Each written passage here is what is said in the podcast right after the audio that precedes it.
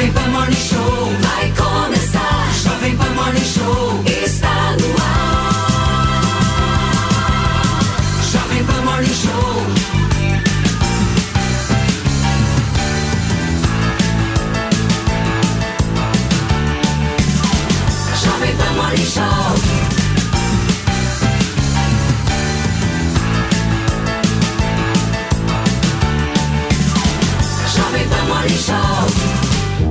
minha excelência, bom dia, uma ótima sexta-feira para vocês que nos acompanham ao vivo aqui na programação da Jovem Pan, pedindo licença para entrar na sua casa, no seu carro, e a gente já começa o programa de hoje com um resumo das últimas 24 horas da guerra entre Israel e o grupo terrorista Hamas. Há pouco, gente, a embaixada de Israel no Brasil disse que o ministro das Relações Exteriores, Mauro Vieira, está negociando para que os cerca de 30 brasileiros na faixa de Gaza sejam autorizados a deixar essa, essa zona de confronto. A gente vai acompanhar esse resumo agora. O secretário de Estado dos Estados Unidos, Anthony Blinken, desembarcou em Tel Aviv na manhã desta sexta-feira. É a segunda vez em menos de um mês que Blinken viaja para Israel. Os Estados Unidos querem uma pausa humanitária no conflito entre Israel e Hamas. Durante a visita a Israel, Blinken deve se reunir com o primeiro-ministro Benjamin Netanyahu para discutir medidas para minimizar danos a civis na faixa de Gaza. O objetivo seria permitir a entrada de ajuda para palestinos e a retirada de mais estrangeiros e feridos. Nos últimos dois dias, cerca de 800 pessoas deixaram o território. A terceira lista de pessoas autorizadas a cruzar a passagem de Rafah rumo ao Egito tem 571 nomes ligados a seis países. Mas, até o momento, os 32 brasileiros seguem fora da lista de cidadãos estrangeiros ou com dupla nacionalidade autorizados a deixar a faixa de Gaza.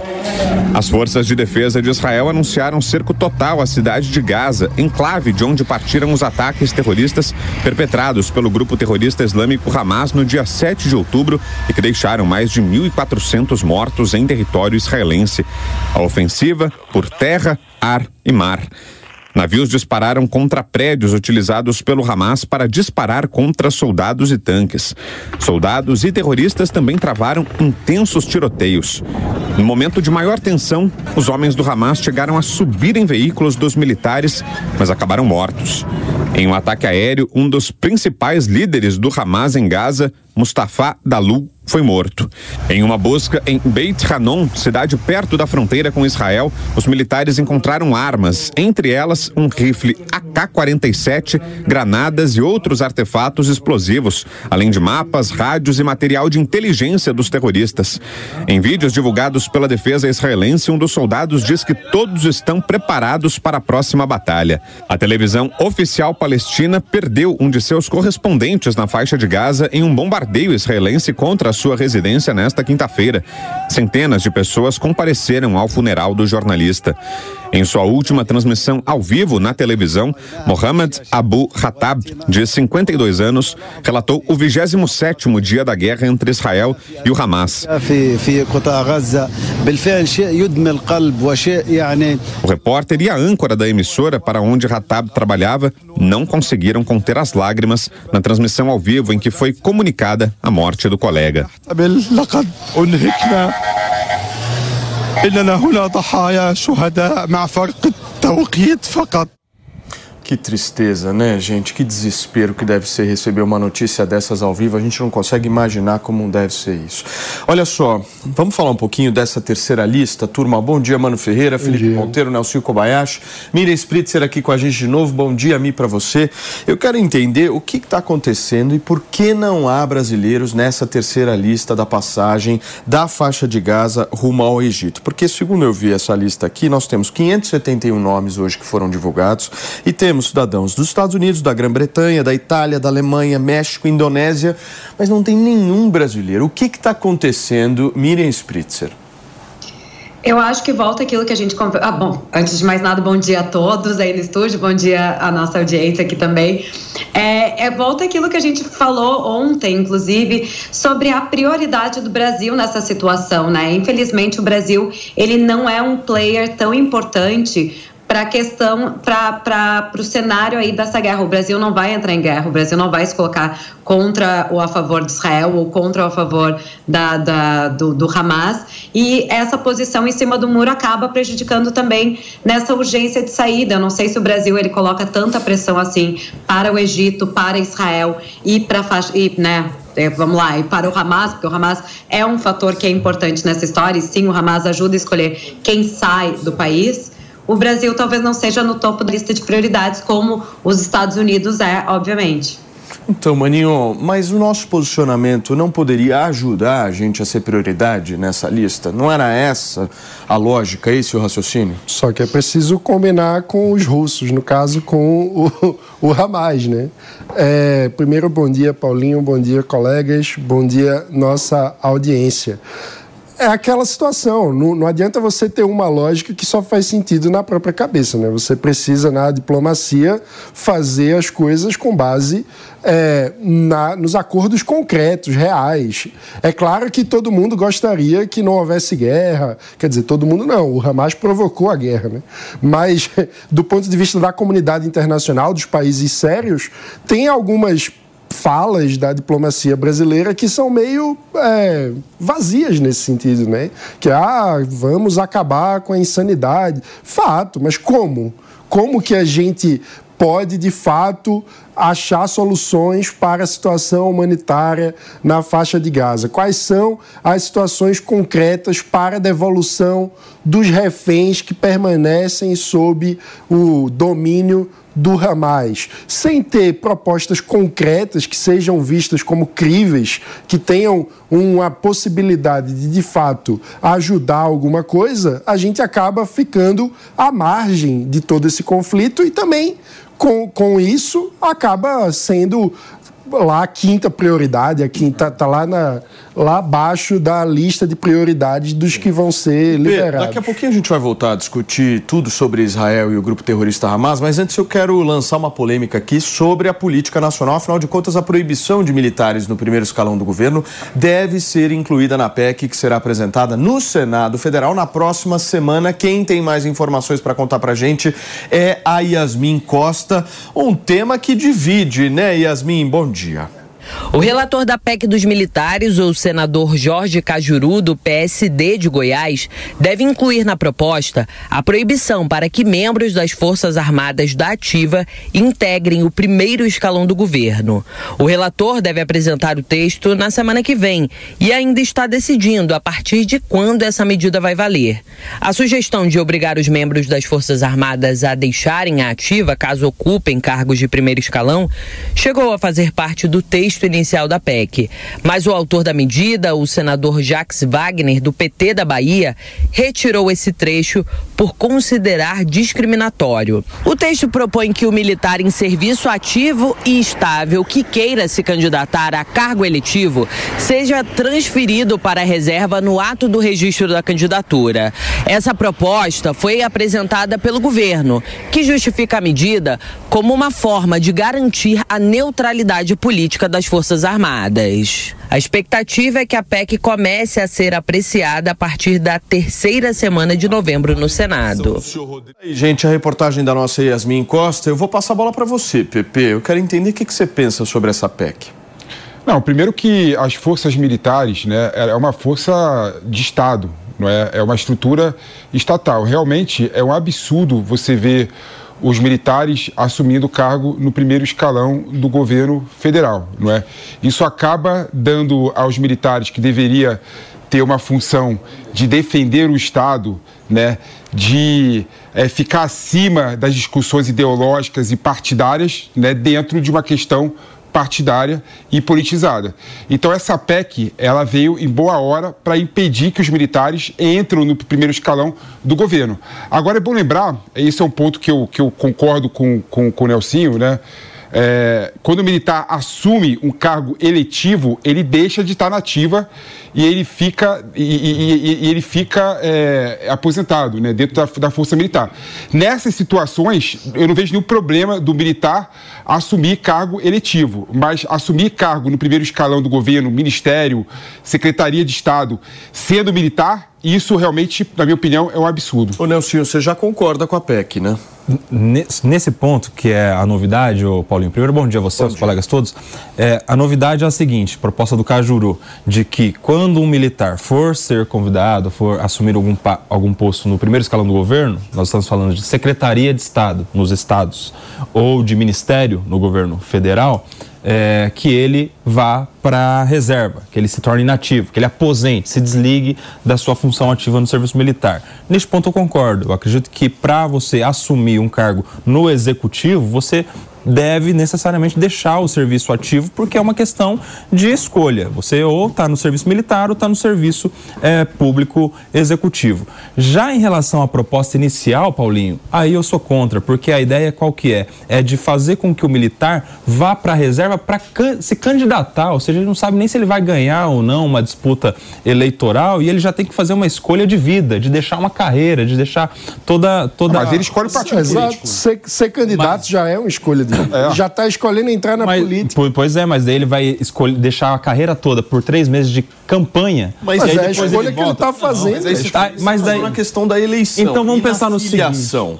Não, não tem problema atividade nenhum. partidária. A questão é a seguinte. Enquanto é militar, isso a questão é a seguinte. A questão é a seguinte. Por que, que só o militar é que tem que fazer essa escolha? Nenhum só outro militar, serviço militar. É uma estrutura estatal. O motor também não pode. Com a enfermeira, Faz parte da estrutura estatal, de governo. E aí?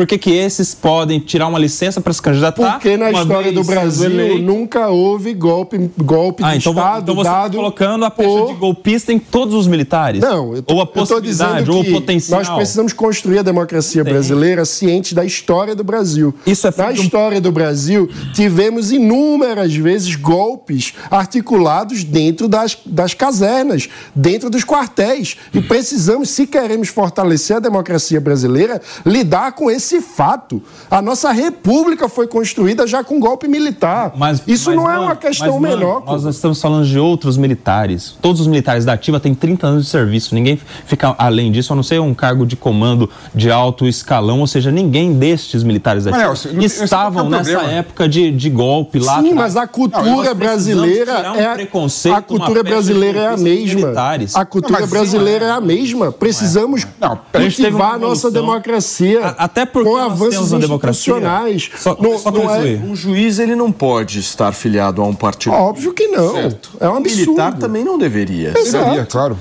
Olha só, para quem está nos acompanhando por imagens, já identificou uma mulher muito bem vestida hoje no centro do nosso sofá. Seja bem-vinda, Luciana Nepomuceno, nossa comentarista convidada. Obrigada, bem, Paulinho. Lu? Obrigada, meninos. Bom dia. O que você está achando dessa discussão? Ai, Cheguei aqui, né, discussão acalorada sobre a PEC, mas eu vou dar um dado da lei. A lei das inelegibilidades, que é a 6490, ela traz, por exemplo, a hipótese de que presidente, governador, todo chefe do executivo, prefeito, quando vai concorrer para outro cargo, eles são obrigados a renunciar então, seis meses antes do pleito. Então, analogicamente, eu não. Em simetria, seria o mesmo. Olha, se eu sou prefeito, quero disputar o governo do Estado, eu tenho que abrir mão da minha prefeitura, tenho que abrir mão do mandato. Por que, que não pode, então, exigir? Ele não pode voltar. Ele vai candidatar, pode perder e adeus a, a, o tá cargo do executivo. A mesma, a mesma simetria está sendo aplicada, a mesma base ideológica está sendo aplicada para a questão dos militares. Como é que é a lei em relação aos policiais? Policial pode estar afiliado num partido político? Ele, né, ele pode filiar para candidatar, ele pede licença, faz a campanha, se perdeu, volta para ativa para o trabalho dele. Se ganhou, aí ele tem que ir para a reserva. Ele, ele se desliga, se torna inativo e assume não, não, o cargo se, eletivo. Se ganhou, mas por exemplo, antes, ele pode ter uma vida partidária estando na ativa.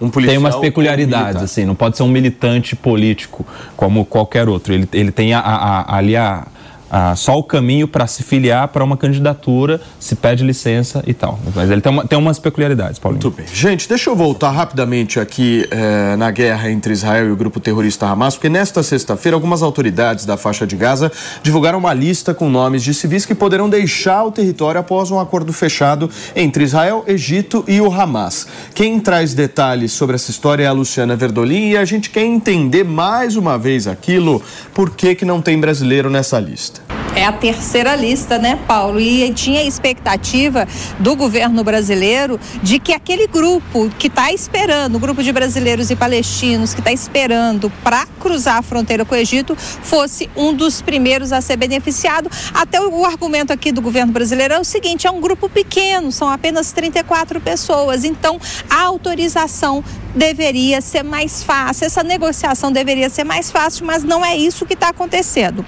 Toda a documentação dessas 34 pessoas já foram repassadas, eh, os documentos já foram repassados tanto ao governo de Israel quanto ao governo eh, também do Egito. A autoridade palestina, eles estão negociando. O governo brasileiro admite negociações até com o grupo terrorista Hamas para garantir que essas pessoas, né, esses brasileiros, cruzem a fronteira com segurança e também não sejam alvo de bombardeio na região que eles estão agora, ali na fronteira da faixa de Gaza com o Egito. Mas, pelo menos por enquanto, nenhuma sinalização positiva. O governo admite que não sabe por que os brasileiros ainda não tiveram autorização de cruzar a fronteira, por isso a expectativa continua. Não há sinalização se a gente vai estar no próximo grupo, se esses brasileiros vão estar no próximo grupo ou não nos próximos dias. Então, pelo menos por enquanto, o governo diz que está aguardando. As conversas estão sendo intensificadas. O ministro das Relações Exteriores, Mauro Vieira, conversou ontem com o chanceler do Egito, pedindo, né, lembrando da necessidade de liberar o nosso grupo, ainda mais se a gente levar em consideração, né, Paulo, que está com dificuldade lá na região de conseguir alimento, de conseguir água. É, algumas crianças tiveram problemas de saúde, tem problema de mosquito lá na região. Então, assim, situação bastante complicada. Presidente Lula tem uma reunião grande aqui de manhã, mas à tarde, expectativa é de que ele retome essas negociações internacionais. Já ligou para muita gente, disse inclusive que já está cansado de fazer tanto telefonema, mas vai continuar com esses contatos para ver se consegue a liberação desse grupo. Eles estão na fronteira com o Egito, aquele avião da Força Aérea Brasileira continua lá no Cairo. Assim que o grupo de brasileiros conseguir cruzar a fronteira, eles retornam imediatamente ao Brasil. Obrigado, viu, Luciana? Valeu, Luciana Verdolim participando aqui do Morning Show e nos atualizando sobre essa lista aí que não há brasileiros. Deixa eu falar um pouquinho com a, a nossa Mariana Vaz para a gente falar do Hassan Abi, gente. Afinal de contas, a equipe do Morning continua acompanhando a situação do brasileiro Hassan Abi, que continua sem nenhuma solução efetiva para deixar a faixa de Gaza. Já vai completar um mês que ele e a família tentam retornar aqui para o Brasil. Mas, segundo o Hassan, água e comida estão quase no fim. Nas últimas horas, ele tentou comprar alimentos básicos e a situação dos mercadinhos ali da região está muito crítica. Vamos acompanhar. Bom dia. Saí para procurar água. A alimentação mais difícil, água mineral que teremos. Pouca coisa, só para hoje, máximo. Felizmente, muita gente passando boa fome na rua. A alimentação não encontra no mercado fácil. Arroz, macarrão, farinha do trigo, essas coisas quase não existe mais. O pão não existe mais. Gás também não existe. A energia também, desde o primeiro dia do conflito até hoje, não chegou energia. E a gente recebemos notificação da prefeitura a tal água encanada é, não tem previsão para chegar. Tristeza. Até hoje também a gente não tem notificação, não tem nada afirma quando a gente vai viajar e voltar para São Paulo. Eu acredito que a gente passa aqui um massacre, limpeza étnica contra o povo palestino. Que me deixa muito triste também, vejo na rua muita população que eles não têm dinheiro, pobreza, é, não existe trabalho. Tá muita coisa, tristeza, muita tristeza. Tá aí, gente, o depoimento do Hassan que nós estamos acompanhando já há alguns dias e já vimos ele em situações extremamente complicadas. Pepe, você me pediu a palavra? Sim, esse drama do Hassan Reb, né, na faixa de Gaza, retrata a vida de 35 brasileiros que estão presos na faixa de Gaza e não conseguem sair da faixa de Gaza. E eu volto a falar o que eu disse ontem aqui, não é? Não há nenhuma justificativa para Israel e o Egito não liberar a entrada do, dos brasileiros na, na, no Egito, que não seja a posição do Brasil em relação à guerra de Israel contra o Hamas, não é? É bom lembrar, por exemplo, eu vi o que, que o Mano falou, que, que a o que, que a, a Miriam falou também, não, é, não tem nada a ver com a relevância do Brasil no cenário internacional. Quando você pega, por exemplo, os países que foram liberados, né, tiveram permissão para ir para o Egito, México, Sri Lanka, Chad, República Checa, Bulgária, Indonésia, são países com uma relevância internacional muito menor do que o Brasil e que conseguiram fazer com que os seus nacionais fossem liberados né, para sair para o Egito. Né? Ou seja, a única justificativa que tem, que a diplomacia do Brasil trabalha, é porque Israel, junto com o Egito, né, Israel no caso, está né, tá meio que punindo o Brasil pela falta de declaração contundente de apoio a Israel em relação à guerra contra o Hamas. Pediu para o senhor. Pedi. É pedir, porque está muito errada essa sua é, afirmação, o, PP. Importante deixar claro, não é culpa de Israel que os brasileiros não estejam na lista. Não é simplesmente assim Israel decide quem sai e quem não sai.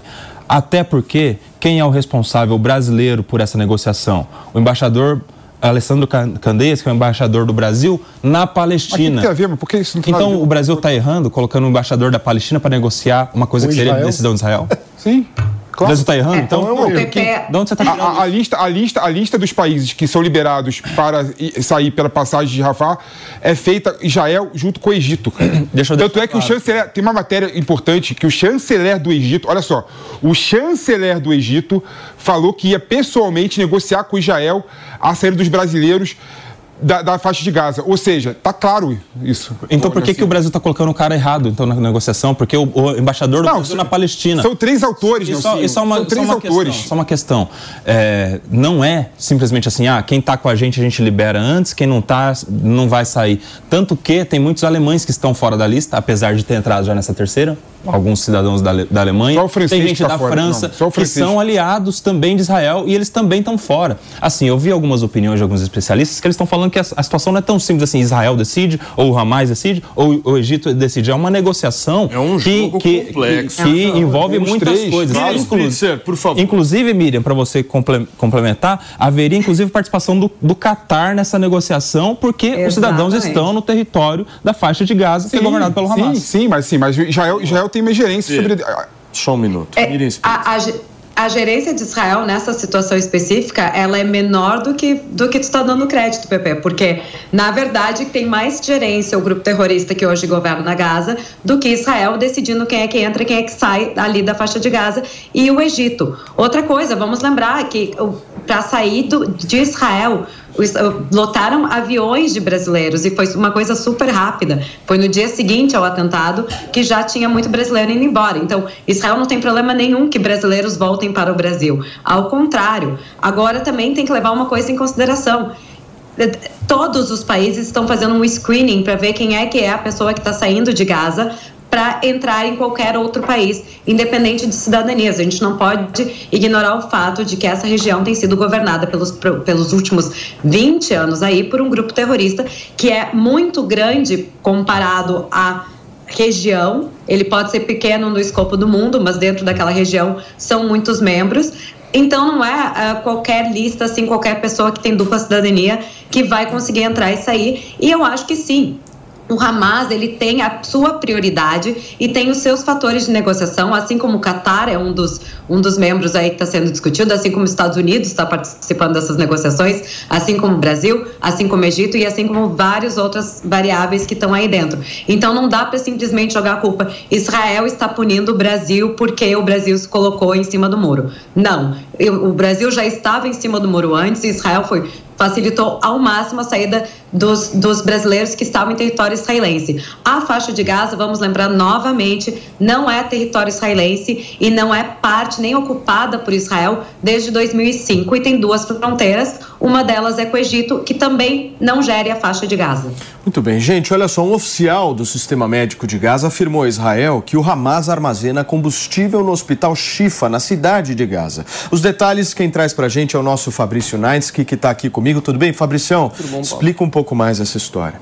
É, o porta-voz do Exército de Israel publicou que seria ali uma escuta telefônica vindo deste oficial do Hospital Shifa, na faixa de Gaza, dizendo que o Hamas está armazenando mais de meio, é, é, é, olha só, meio milhão de litros na uh, uh, de combustível debaixo desse hospital, do Hospital Shifa, o principal hospital ali da faixa de Gaza. Isso coincide com uma, uma afirmação feita pelo exército de Israel já há cerca de uma semana de que bases operacionais do Hamas estariam instaladas debaixo, em túneis debaixo justamente do Hospital Shifa. Por que debaixo do hospital? Porque o hospital não pode ser atingido por bombardeios. Isso estratégia é, um, pura. Isso. é uma estratégia pura. Seria o mais grave dos crimes de guerra você atingir um hospital hospital com bombardeios. Então, o Exército de Israel divulgou essa escuta telefônica hoje, publicada pelo porta-voz Daniel Hagari, afirmando que haveria sim essa colocação ali de mais de meio milhão de litros de combustível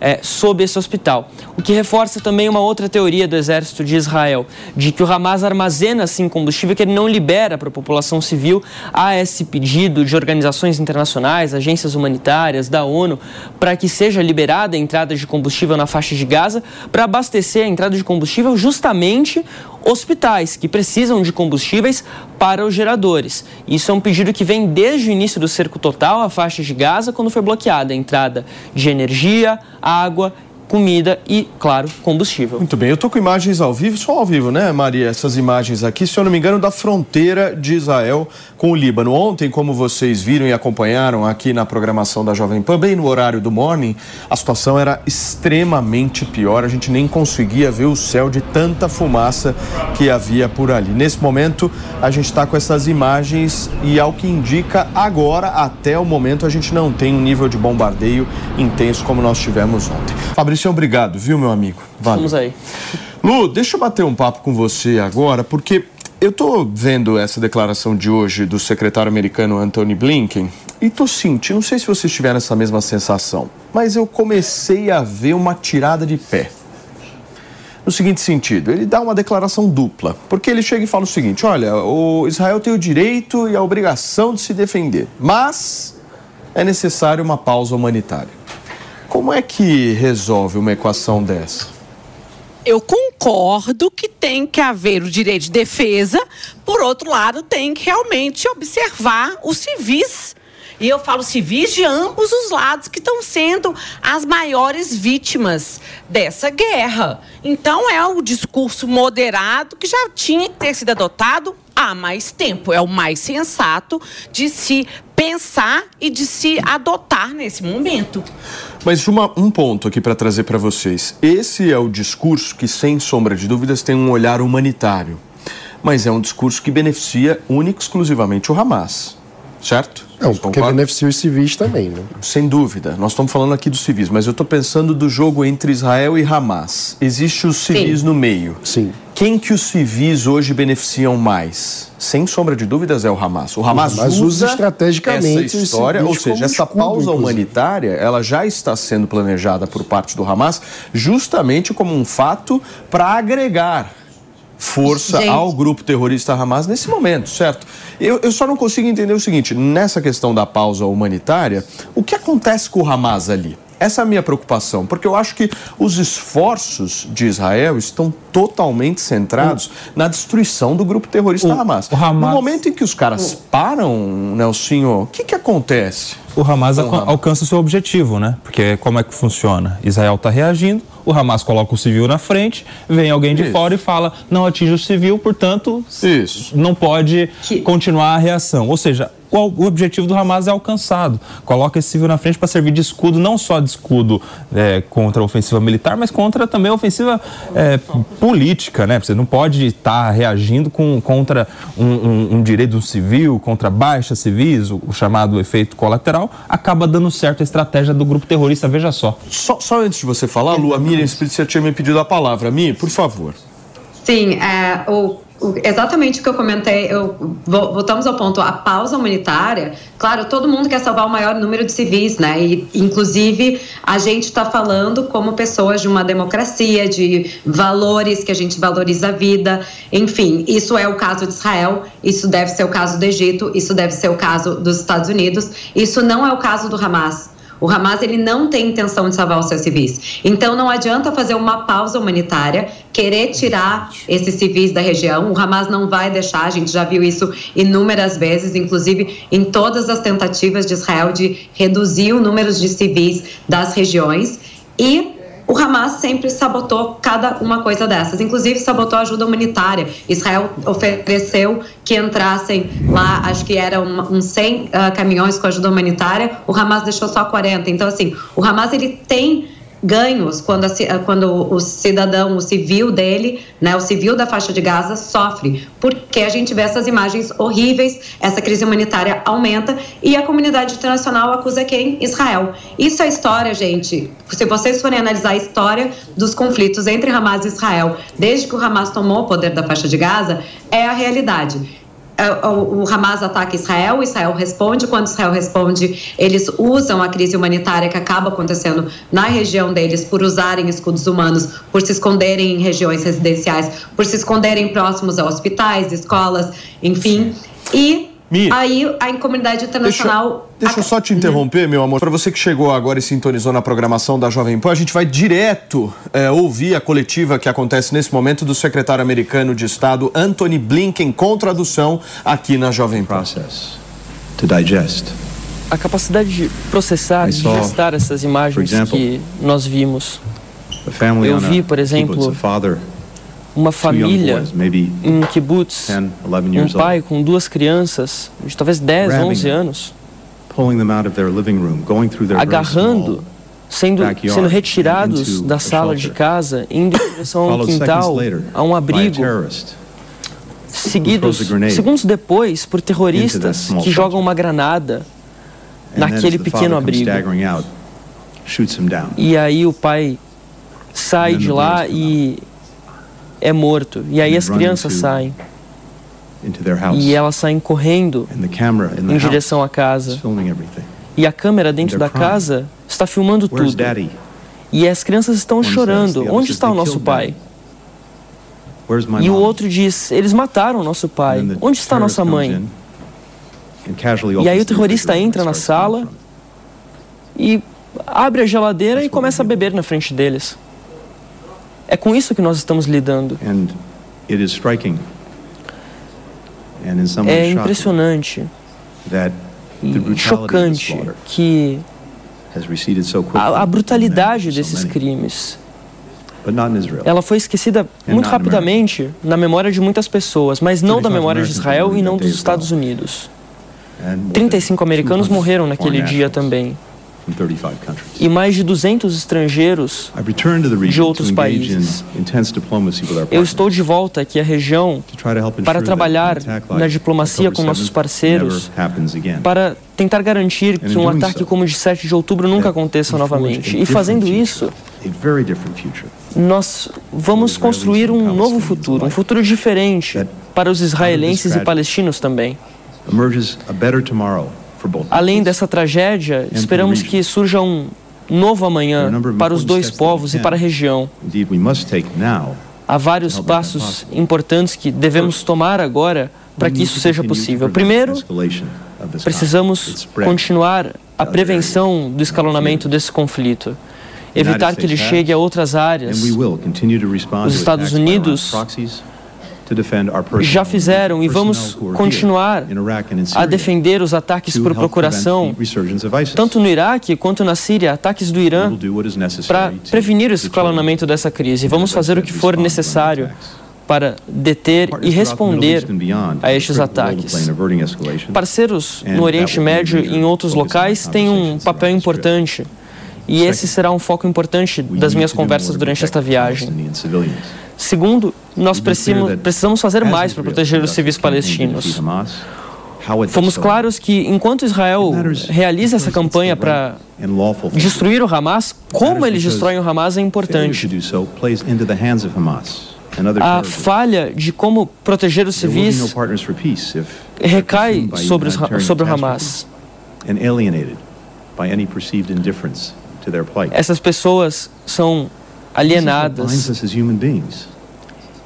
É isso que nos une enquanto seres humanos. Eu vi muitas imagens de crianças palestinas, crianças, meninos e meninas sendo retirados de escombros de prédios. Quando eu vejo isso, quando eu olho nos olhos dessas crianças pelas telas de TV, eu vejo os meus próprios filhos. Como que nós não podemos ver isso? O Hamas não se importa nem por um momento com o bem-estar do povo palestino. Eles cinicamente e monstruosamente usam essas pessoas como escudos humanos, colocando seus comandantes e armas dentro de prédios residenciais, escolas, mesquitas, hospitais. Mas os civis não deveriam sofrer as consequências desta falta de humanidade e brutalidade. Nós orientamos Israel da melhor forma possível de como minimizar as mortes civis, enquanto eles acabam com os terroristas do Hamas. Hoje eu falei com o primeiro-ministro Benjamin Netanyahu sobre passos concretos em relação a isso. O presidente Joe Biden já reforçou a, a necessidade de obedecer às leis humanitárias internacionais. Proteger civis deve acontecer não apenas em Gaza, mas também na Cisjordânia, onde a violência extrema contra palestinos precisa acabar. Em terceiro lugar, nós precisamos substancialmente e imediatamente aumentar a entrada de ajuda humanitária em Gaza e retirar os cidadãos americanos e outros estrangeiros de lá. Um acordo com Israel, Egito e outros parceiros aconteceu nas últimas semanas para a gente aumentar essa entrada. Subimos de zero para mais de 100 caminhões que entraram por dia. Mas isso não é o suficiente. Eu falei com líderes israelenses sobre o que podemos fazer em relação a isso para aumentar a entrada de comida, água, medicina e outros itens básicos, ao mesmo tempo em que evitamos que isso chegue nas mãos do Hamas. Nós encontramos mecanismos para isso, principalmente no sul.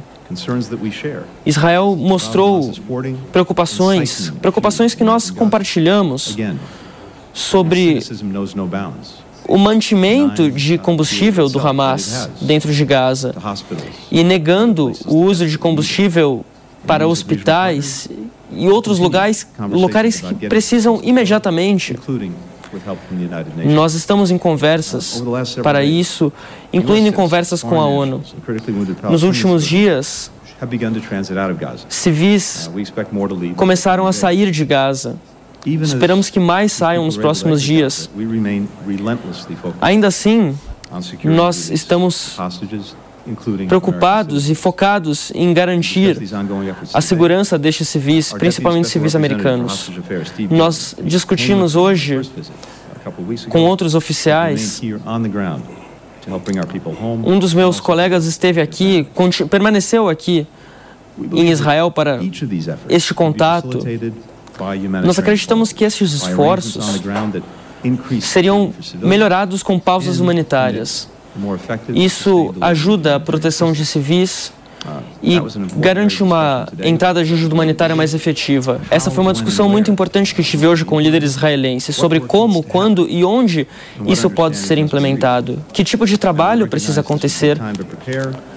Nós reconhecemos que isso vai levar algum tempo para ser preparado e precisa ser coordenado com parceiros internacionais.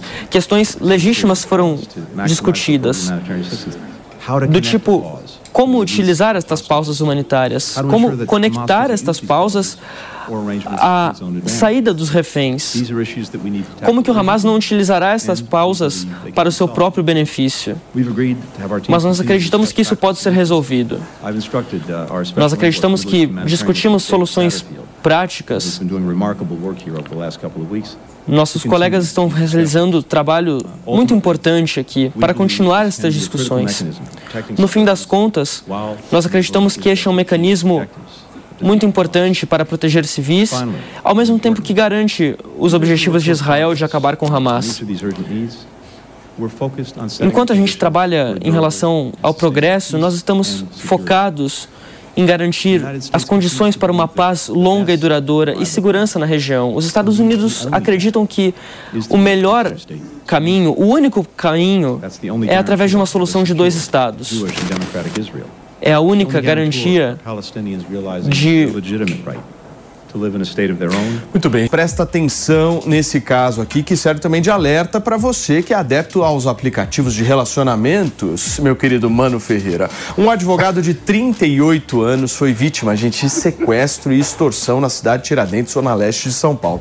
Alguns criminosos fizeram saques nas contas bancárias e tentaram ainda usar o cartão de crédito do advogado, além de roubarem objetos pessoais. A vítima foi vista amordaçada dentro de um carro e encontrada na última quarta-feira. O homem teria marcado um encontro na noite de terça-feira e, ao chegar no local, foi abordado por cerca de cinco homens armados em dois carros. Em seguida, o advogado foi levado em um dos veículos para um imóvel e depois para uma área de mata. Que loucura essa história. E hoje, gente, hoje é sexta-feira, um dia muito propício para os encontros presenciais dos namoros que começam nesses aplicativos de relacionamento. Uma ferramenta que vem sendo bastante utilizada por esses bandidos que aplicam esse golpe, o chamado golpe do amor. Nesse golpe, a vítima é levada para uma emboscada depois de marcar o um encontro via esses eh, aplicativos. Normalmente o refém é mantido por horas em cativeiro, enquanto a quadrilha faz algumas transações bancárias. Sobre esse golpe, a gente vai conversar com um delegado divisionário da divisão anti-sequestro do DOP, Fábio Nelson Fernandes, que gentilmente aceitou o nosso convite aqui para tentar entender, doutor, isso tem acontecido de uma maneira muito mais frequente do que há tempos atrás. Bom dia, Paulo. Bom dia a todos. Uh, o que, que ocorre? No, com, com, os avanços tecnológicos, é, em 2000 e no final de 2021 e durante o ano de 2022, nós começamos a registrar esse fenômeno, né, que os criminosos utilizam aplicativos, aplicativos de relacionamento, para atrair as vítimas, que achando que vão ter um, um encontro uh, afetivo, acabam se encontrando com sequestradores. Né? E também, por conta do PIX, é, os criminosos é, observaram uma oportunidade né, para pegar essas vítimas, conduzirem até um cativeiro e realizarem movimentações financeiras é, durante dois a três dias. Né? Então, são casos é, que nós registramos em 2022. Em 2022 foram 115 casos. Né? É, nós esclarecemos 104 desses casos e prendemos 303 criminosos. E esse ano é, nós começamos a observar uma redução importante.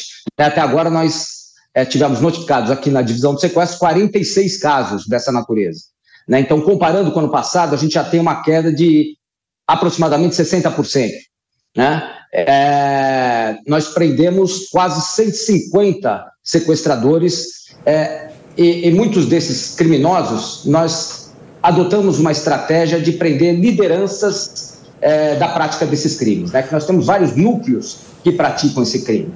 Né? Então, tem um núcleo que vai fazer a atração da vítima, que cria um perfil falso. Nós temos um núcleo de sequestradores violentos, mais jovens, que são aqueles que vão é, sequestrar, de fato, arrebatar a vítima. Nós temos um núcleo que cuida dessa vítima é, em cativeiro e ainda um núcleo que faz a movimentação financeira, né, que é um núcleo mais associado à prática de crimes é, de fraudes. Né? Então, nós estabelecemos algumas estratégias para atingir todos esses núcleos, e inicialmente o núcleo mais importante, que são dos articuladores do crime. E já observamos uma queda importante. O doutor pessoas... Fábio é, deixa, precaver. Deixa eu te fazer uma pergunta, não, assim, Paulo. pensando muito na questão da vítima, né? Quem está utilizando esses aplicativos está buscando um amor novo, né? E normalmente essas pessoas têm uma característica em comum que talvez seja um pouco de carência. Então é muito mais fácil nesses aplicativos os golpistas agirem justamente nessa fragilidade aí que as pessoas estão apresentando. A minha dúvida é a seguinte: Como é que se previne isso, uh, doutor? Porque aqui está cheio de gente usando esses aplicativos, certo, Pepe? Cheio, lotado. Como é que a gente consegue prevenir esses golpes? É, assim, no mundo contemporâneo, a gente não pode ser afastado da tecnologia, né? Então as pessoas vão continuar usando esses aplicativos e, enfim, nós tivemos dificuldade, inclusive, de, de obtenção de informações com um desses aplicativos e graças a, a uma ação da, do Ministério Público de São Paulo, com a doutora Francine, a gente está testando uma plataforma de atendimento às autoridades. Né? Então, é, a, as ações estão andando, estão andando bem. Agora, como as pessoas têm que se comportar? É, nós temos normalmente um perfil falso, né? E depois desse perfil falso, primeiro que atrai alguma pessoa, que atrai essa vítima, ela vai passar para uma conversa para o WhatsApp, e no WhatsApp vai haver essa conversação para finalmente terminar num encontro em algum local em São Paulo. Normalmente aqui em São Paulo tem se dado na Zona Norte, né, e agora pontualmente a gente está observando alguns casos na Zona Leste. Então, o que, que a gente orienta essas pessoas? É, primeiro ponto, fazer uma videochamada, né? Porque daí vai fazer, comparar, de fato, quem está falando com aquela pessoa com as fotografias que apresentam no perfil. Né? Então, a, a videochamada, se do, da outra parte começar a correr muito dessa videochamada, há um indício de que se trata de um golpe. Né? E também orientamos para que as pessoas se encontrem em locais públicos, shopping centers, restaurantes, que mitigam né, a possibilidade de um sequestro. Na maior parte dos casos, nós observamos que as pessoas vão se encontrar em algum local que a, o, o, criminoso determina. Então ele fala: vem aqui na Zona Norte, em tal rua, uma rua eh, da periferia. E, na maior parte, homens vão lá se encontrar e acabam sendo sequestrados. Né? Então, fazendo essas duas práticas, né, a videochamada e encontro em locais públicos, a gente vai mitigar é, a possibilidade de ser vítima de um golpe desse. Perfeito, doutor Fábio, muito obrigado. A gente conversou com o doutor Fábio Nelson, delegado aí anti-sequestro, especializado em anti-sequestro aqui da cidade de São Paulo. Um abração para o senhor, obrigado. Gente, nós vamos voltar agora para a coletiva do secretário americano Anthony Blinken. Nesse momento, ele continua falando com a imprensa e a gente acompanha com tradução simultânea agora. That the no último dia 7 de outubro, o melhor caminho, talvez até o único caminho, como eu disse, é através de dois estados, dois povos. Essa é a única forma de garantir uma segurança duradoura para o Estado judaico de Israel e também para os palestinos. É importante discutirmos tudo isso com todos os parceiros na região, Israel, os nossos parceiros árabes. e também com a comunidade internacional, que nós temos esse pequeno, essa questão em mente. Estamos falando sobre a derrota do Hamas e falando que o Hamas não é apenas um, alguns indivíduos, mas também uma ideologia. Há um potencial para extremismo ainda. Quando você fala derrotar o Hamas, isso está em questão? Olha, você está correta. Isto é sobre enfrentar o Hamas em termos de derrotá-los fisicamente e garantir que eles não vão repetir o que fizeram no último dia 7 de outubro, mas também é sobre derrotar uma ideia, uma ideia perversa. Uma ideia que nós precisamos combater com uma ideia melhor, com um futuro melhor, com uma visão melhor do que esse futuro pode ser e demonstrar o que estamos sendo capazes de atingir no futuro.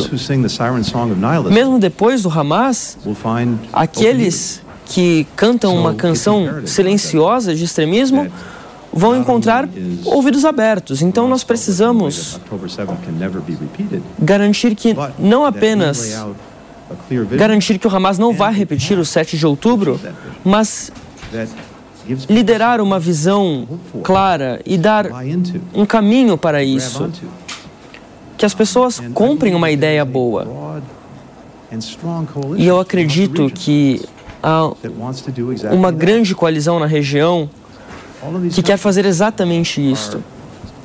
Todos estes países são um lado da equação. Quem está do outro lado da equação? O Hamas, o Hezbollah, o Irã. Então, cabe a nós. Isso não é uma como apertar um botão. É um problema duradouro. Mas nós precisamos lidar com isto tudo com determinação, porque, novamente, isso volta ao que você disse. Nós precisamos demonstrar que temos uma ideia melhor e uma forma de alcançá-la. Para a última pergunta, um repórter da BBC. A primeira pergunta: o mundo está querendo acabar com essa guerra? Quando você pedirá para Israel acabar com essa guerra? E o aumento da violência contra palestinos? O que os Estados Unidos estão fazendo para lidar com essa violência contra os palestinos? Obrigado. Bom, gente, nós ouvimos então essa coletiva de imprensa do secretário americano Anthony Blinken, falando claramente aí o posicionamento americano pró-Israel, mas com um olhar de preocupação em relação à crise humanitária. Miriam Spritzer, como é que você viu essa fala? Eu, o, o que ele falou é muito parecido com a política do Biden e que também os Estados Unidos sempre defendeu, assim como muitos israelenses defendem, que é a ideia de dois estados. Agora, não se pode, e acho que ele deixa isso muito claro, não se pode ter dois estados, né? Ter um estado palestino e, e um estado israelense, não se pode ter um estado palestino liderado por um grupo terrorista. Isso é um fato. Então, assim.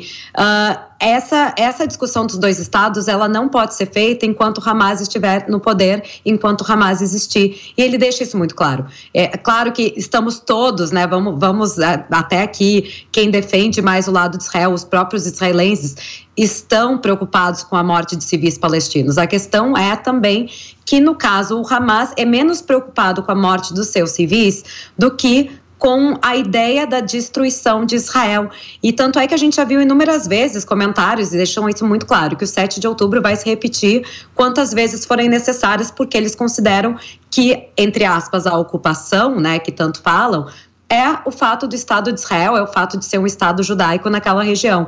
Então, os Estados Unidos se coloca de uma forma claro, né, ali uma fala mais diplomática e é até uma pena que a gente não está vendo a resposta à pergunta que foi feita, porque teria sido muito interessante para ver o posicionamento do Blinken em relação a isso. Estados Unidos precisa que Israel esteja ali, isso é um fato, porque Israel dá muita inteligência e segurança aos Estados Unidos, e claro que há interesse, como a gente já falou aqui, todo mundo quer paz, todo mundo quer uh, a coexistência. Todo mundo não, né? O Hamas não quer a coexistência. Mas os civis, a maior parte das pessoas quer coexistência.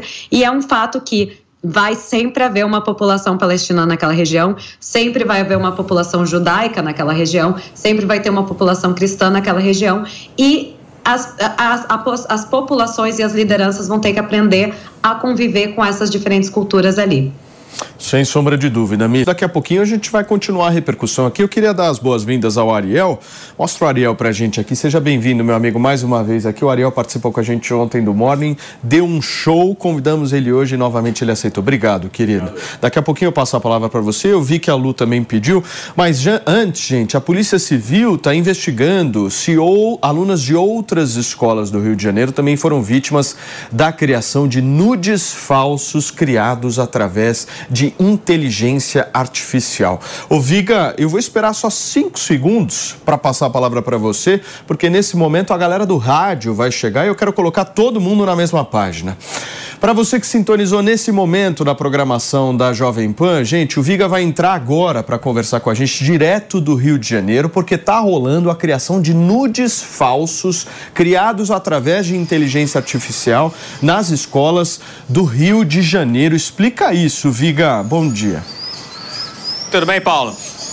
Agora todo mundo junto e misturado, né? Nas nossas plataformas, na TV, no rádio de uma maneira bastante democrática. Paulo, é uma situação que está chamando bastante atenção por conta de um caso que eclodiu essa semana numa das escolas mais tradicionais aqui do Rio de Janeiro, Colégio Santo Agostinho, na Barra da Tijuca, na zona oeste da capital. Uma referência, inclusive, nas provas eh, do Enem, nos exames eh, do Enem. O que, que aconteceu por lá? Alunos do ensino médio usaram esse aplicativo de inteligência artificial, pegaram fotos de coleguinhas do médio e também do fundamental, do ensino fundamental e do ensino médio, e inseriram nudes, produzindo eh, falsos nudes de alunas eh, desse colégio na Barra da Tijuca, na zona oeste do Rio de Janeiro. Isso gerou uma revolta enorme dentro eh, do colégio, que foi para além dos muros dessa escola na Barra da Tijuca, na zona oeste da capital, e foi parar na polícia. Era o caso eh, de polícia. A polícia do Rio de Janeiro está investigando, depois de pelo menos 25 famílias denunciarem que foram vítimas, suas filhas foram vítimas dessa artimanha, dessa inteligência artificial criando falsos nudes. E a polícia do Rio de Janeiro agora está investigando especificamente esse caso e também a possibilidade de estar sendo reproduzido em outros colégios públicos e privados aqui no Rio de Janeiro. Eu conversei com vários pais, você sabe que eu sou pai é, de duas crianças, né? Pequeno Saddam e pequena Bin Laden. E um tem quatro, uma tem quatro e outro tem 14 anos de idade. E a preocupação entre os pais é muito grande, porque a internet é uma ferramenta é, utilitária que está disponível para todas as crianças, mas você tem que patrulhar, vigiar, monitorar de que forma está sendo utilizada essa importante ferramenta é, para mundo, o mundo moderno, para os dias atuais. Pois bem, de acordo com o Estatuto da Criança e do Adolescente, no artigo 241, esse tipo de atitude aí é, que tiveram alguns alunos ao usar o aplicativo de inteligência artificial, now. É, o Estatuto da Criança e do Adolescente prevê é, pena de reclusão de até três anos e até multa pecuniária, mas para quem tem mais de 18 anos de idade. E chamou bastante atenção nesse episódio. Eu conversei com vários pais, como eu dizendo, e ao que parece já está sendo é, reproduzido, está sendo refeito os falsos nudes em outros colégios aqui da cidade do Rio de Janeiro. Agora, chamou muita atenção também o áudio de uma mãe de um desses alunos que é, utilizou a ferramenta para produzir os falsos nudes, é, dando conta da seguinte informação. Nesse áudio, essa mãe ouviu o áudio, porque como pai também recebi esse conteúdo. E nesse áudio, essa mãe é, de um autor desse falso nude diz o seguinte: vai acontecer nada com meu filho. Eu estou tranquila, estou com a consciência tranquilíssima, porque sou branca, sou rica e tenho muito dinheiro para pagar um bom advogado. Paulo. Que loucura, hein, Viga? Muito obrigado, meu amigo. Ó, tá cheio de tricolor atrás do Viga e animado com a final da Libertadores aí. Obrigado, Viga. Valeu. Gente, vamos repercutir um pouquinho essa história. Que loucura, hein? Inclusive, os Estados loucura. Unidos, o Biden assinou, se eu não me engano, há dois dias, a primeira regulamentação oficial americana de inteligência artificial. Estou com todos os pontos aqui para trazer para vocês e tem muita coisa que muda. E há mesmo essa necessidade da discussão, né? Como Sim. é que a sociedade vai lidar com essa tecnologia manufeturada? Ferreira. Pois é, esse é um tema muito. É, que vai ser cada vez mais relevante, porque imagina, a gente está falando de crianças, adolescentes que estão, é, enfim, na puberdade e que, diferentemente de pessoas mais velhas, têm uma relação com essas novas tecnologias muito orgânica. Então é uma coisa do tipo, ah, fiquei com uma curiosidade, vou colocar isso aqui na inteligência artificial. E aí os efeitos disso são muito complexos, como essa situação. Alguém sei lá, ficou interessado por uma menininha da escola, o que sempre foi relativamente normal, faz parte da vida humana, é, os interesses e querer paquerar na escola, etc. Tudo isso sempre existiu, mas agora a pessoa tem à disposição uma tecnologia que está tão acessível para ele que ele pega lá a foto, coloca e cria é, nudes falsos da, das colegas de sala de aula. Ou seja, isso gera um constrangimento, evidentemente, uma exposição indevida das meninas, por mais que. E aí veja como é complexo, porque ao mesmo tempo é uma obra de ficção, né? Porque não é, não é uma foto real. Então, uma das soluções que eu vi nessa regulamentação americana é justamente a adoção de uma marca d'água nessas inteligências artificiais para que fique claro que é uma inteligência artificial. Inclusive, o Departamento de Comércio americano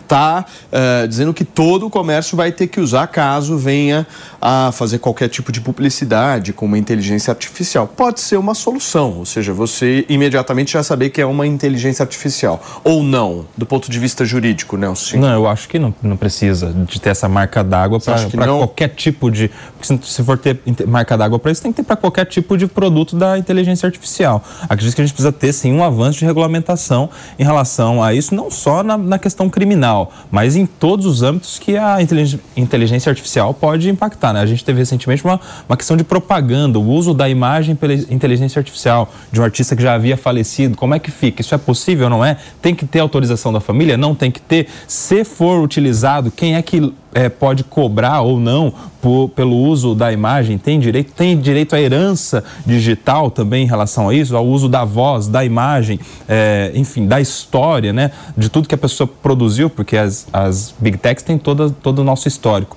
Mas em relação a isso especificamente, olha só como a gente tem uma legislação avançada em relação à criança e adolescente, né? Porque isso já está previsto no Estatuto da Criança e Adolescente já há algum tempo, essa questão de simular. É claro que a simulação não previa, imagino eu, a inteligência artificial, mas para a criança, quando a vítima é criança, isso está bem claro. Diferentemente, Paulinho, de adulto. Se a vítima for um adulto, neste caso, não está protegido pelo Estatuto da Criança e do Adolescente. Ou seja, já é um assunto que o nosso Congresso Nacional deveria se debruçar para proteger a sociedade. Agora, Lu, não sei se você viu o relato que o Viga trouxe de uma mãe dizendo que era branca, que vai pra cima, que vai contratar os melhores advogados.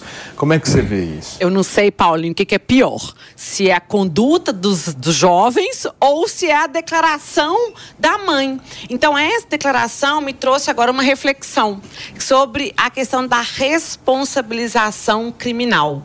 Aí a gente volta para uma discussão se deveremos ou não reduzir a a maioridade penal para os 16 anos, porque mostra que esse tipo, um referendo desses pais para esse comportamento que é um comportamento criminoso, mas dentro de casa, com certeza, esse filho não tem a educação por ter certeza pelos por parte dos pais de uma impunidade. Portanto, ela usou da questão racial da, do privilégio dela de ser branca, rica, de poder contratar advogados, portanto, referendando esse ato, que é um ato criminoso, sim, embora praticado por um jovem. E se a mãe pensa assim, o, o- o criminoso, não é criminoso porque é menor, mas o infrator também pensa, Lógico. né? Ele já tem essa. Sente- Claro, já ele tem por essa isso ideia. que ele faz isso. Você me pediu É. a palavra? Sim, até eu, né, eu acompanho muito as, as notícias e as funções de Hollywood, e um dos motivos pelo qual está acontecendo a greve dos atores, e recentemente estava a greve dos roteiristas, era a participação de inteligência artificial, né? Porque os estúdios estão estudando de fato a possibilidade de usar a imagem e voz de atores que gravam em um dia de gravação para vários outros episódios ou para vários outros projetos. Então, é, é como a gente vai ter que ver nos próximos, nos próximos anos, nos próximos meses, principalmente, essas regulamentações, porque vai ser inevitável, essas informações já estão aí acessíveis. Se a gente tem vídeo, se a gente tem. Todo mundo tem uma rede social que faz um story, faz algum post, manda áudio de WhatsApp. Essas informações todas, elas estão ali e podem alimentar esses sistemas de inteligência artificial. Então, realmente, é uma discussão que a gente está vendo muito forte hoje em dia em Hollywood, né, principalmente, porque isso é um dos grandes fatores pelos quais os atores não voltaram ainda a trabalhar e vai se ver ainda mais. E por outro lado, também tem atores que já estão no final de sua carreira que já venderam sua imagem e suas vozes, como James Earl Jones, para o uso de inteligência artificial, para que então possa ser usado quando eles não estiverem mais aqui. Não, o negócio chegou. Agora a gente vai ter que entender os problemas. Já estamos entendendo várias soluções que a inteligência traz, mas vamos ter que entender os problemas. Só antes, Maninho, Ariel, eu queria muito. Você veio aqui para falar de Israel, mas eu sei que você tem filhas lindas. E eu quero entender de você, como é que você reagiria numa situação dessa? É, bom, todos, todos estamos é, é, isso pode acontecer com qualquer um de nós, né? Eu tenho uma filha de 14, uma de 15, que é exatamente essa idade mais preocupante. É, a gente ensina em casa muito, né? Fica toda hora batendo, desde muito pequenininha, porque elas nasceram na era da, da, da, da internet, digital. Então a gente sempre bateu muito nessa tecla: olha, cuidado com o que você manda, cuidado com o que você curte, cuidado com o que você compartilha. É, então é uma preocupação constante que a gente tem com elas. E graças a Deus elas parece que têm a cabeça direitinho nesse sentido de é, se cuidarem, de não postarem. Elas, as, as mídias sociais delas são fechadas.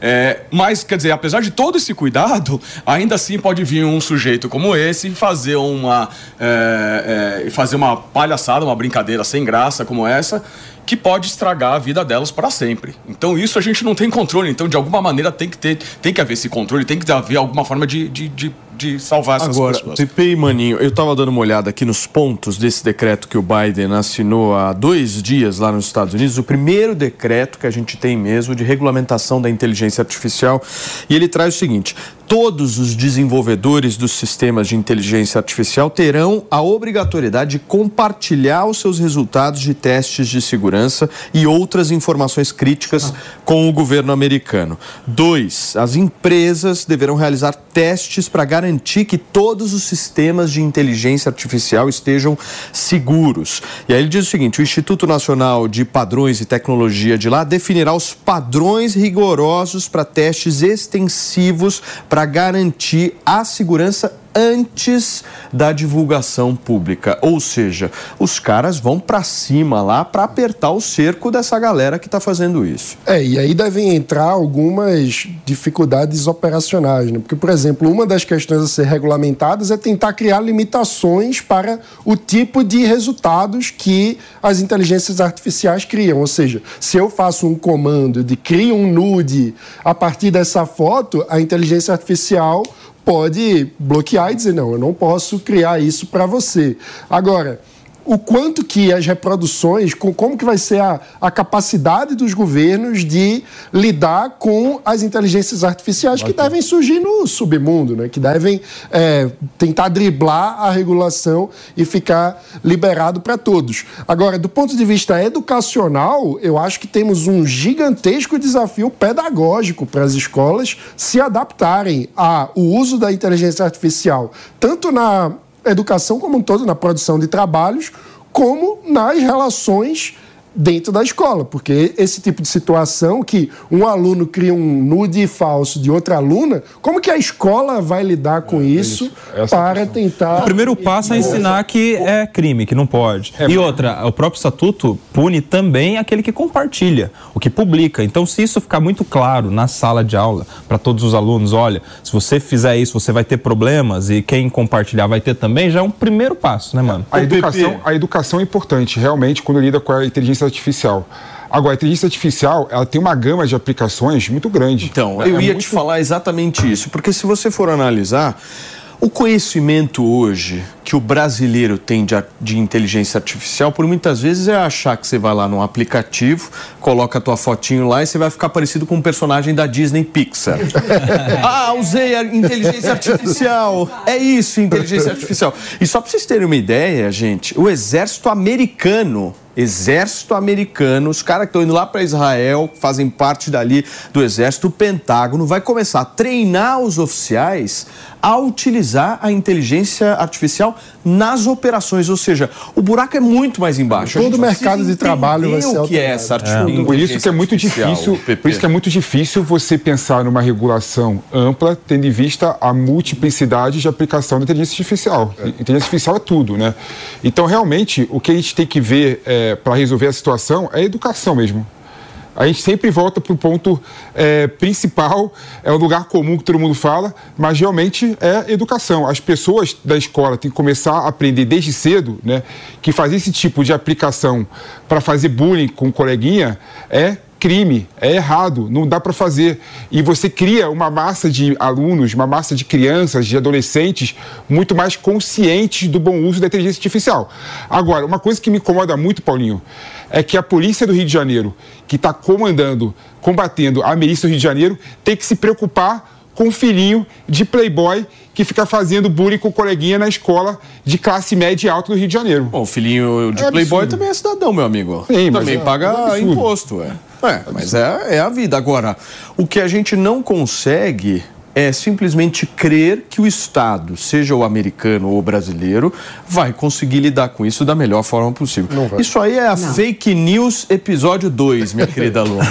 Paulinho, e é exatamente, enquanto a gente está fazendo um recorte aqui de uma brincadeira, brincadeira, abro aspas, fecho aspas, nós temos que a, a inteligência artificial é utilizada para a prática de crimes. Nós escutamos agora há pouco o delegado aqui no programa falando, olha, para a gente, para você se prevenir do golpe, do sequestro lá nos aplicativos, faz uma videochamada, sendo que a videochamada hoje está sendo utilizada pelos criminosos por meio da inteligência artificial. Eles estão colocando ali o rosto, manipulando o rosto daquele que seria, né, o possível encontro da pessoa com quem a vítima vai encontrar. Então também não está resolvendo. Quase que eu falei assim, não, delegado, essa sugestão também hoje pode fracassar. E olha, gente, Blumenau, lá em Santa Catarina, deve enfrentar mais uma enchente nesta sexta-feira devido às fortes chuvas que atingem o estado desde a última quinta-feira. Ao vivo, quem vai me trazer detalhes é o Cristiano Daros, da Jovem Pan Florianópolis.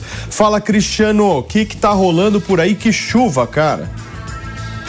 Exatamente, Paulo. Nesse momento nós estamos encarando mais um ciclone extratropical que está aqui na costa da, de Santa Catarina e também do Rio Grande do Sul. As chuvas se intensificam nesse momento, principalmente para a região de Blumenau e o litoral norte de Santa Catarina. As barragens que acabam protegendo o município de Blumenau para não ter enchentes tão fortes, uma delas já está com 100% da sua capacidade. As outras duas ainda estão enchendo, mas a expectativa é de momentos um pouco mais tensos para o restante da, desta sexta-feira, para a região do, do Alto e Médio Vale do Itajaí, onde se localiza Blumenau. Inclusive, hoje pela manhã, duas pessoas ficaram feridas no município em virtude da queda de uma árvore. Nesse momento, chove também aqui na capital de Santa Catarina, Florianópolis, e também na região oeste, onde a maior preocupação, e nós acompanhamos imagens. Estradas estão totalmente bloqueadas, entre as estaduais,